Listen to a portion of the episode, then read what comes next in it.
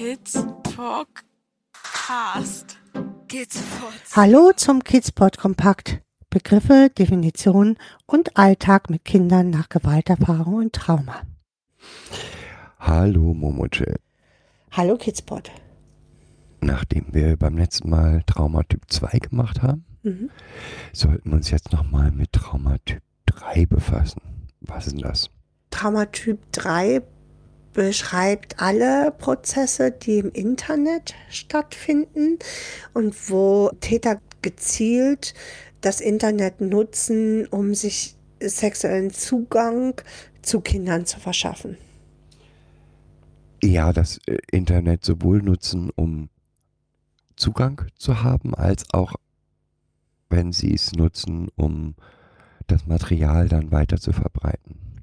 Oder auch Kinder anzuwerben, selber übergriffig zu werden oder sexuelle Handlungen vorzunehmen an sich.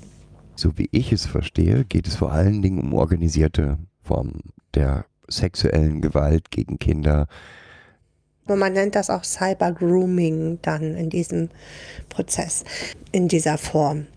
Also alles, wo es ähm, durch Erwachsene Manipulationen gibt, wie auch immer, ob emotionale Emo Manipulationen oder, oder, oder das Kind dahin zu drängen, ähm, entweder Kind, Jugendliche, entweder sexuelle Handlungen vorzunehmen oder an sich selber vorzunehmen und diese Bilder hochzuladen oder halt Material verteilt wird darüber.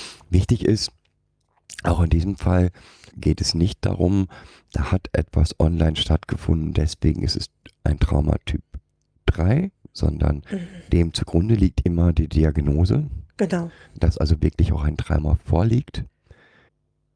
Also es liegt ein Trauma durch die, das, was dort passiert ist, vor und es ist online organisierte Kriminalität, dann spricht man von Traumatyp Genau. 3. Genau. Er hatte zum Beispiel einen Fall von einem Jugendlichen, der mehrere Mädchen dazu aufgefordert hat, ähm, sexuell sich selbst sexuell zu stimulieren und diese Bilder an ihn zu schicken oder diese kleinen Videos an ihn zu schicken. Und äh, er forderte dann immer mehr und erpresste die Mädchen darüber, dass wenn sie es nicht hochladen an ihn in, die, in der und der Zeit, dann würde er die alten Videos auf dem Netzwerk hochladen.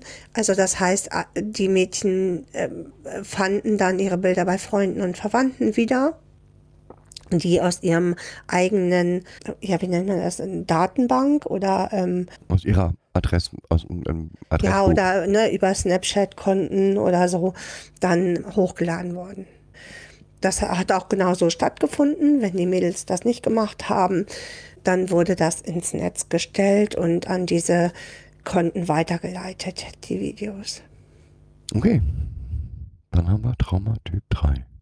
Ja, Dann würde ich sagen, bis in zwei Wochen, wenn es um das Thema Trigger geht. ja, bis dann. Tschüss. Hi, hi.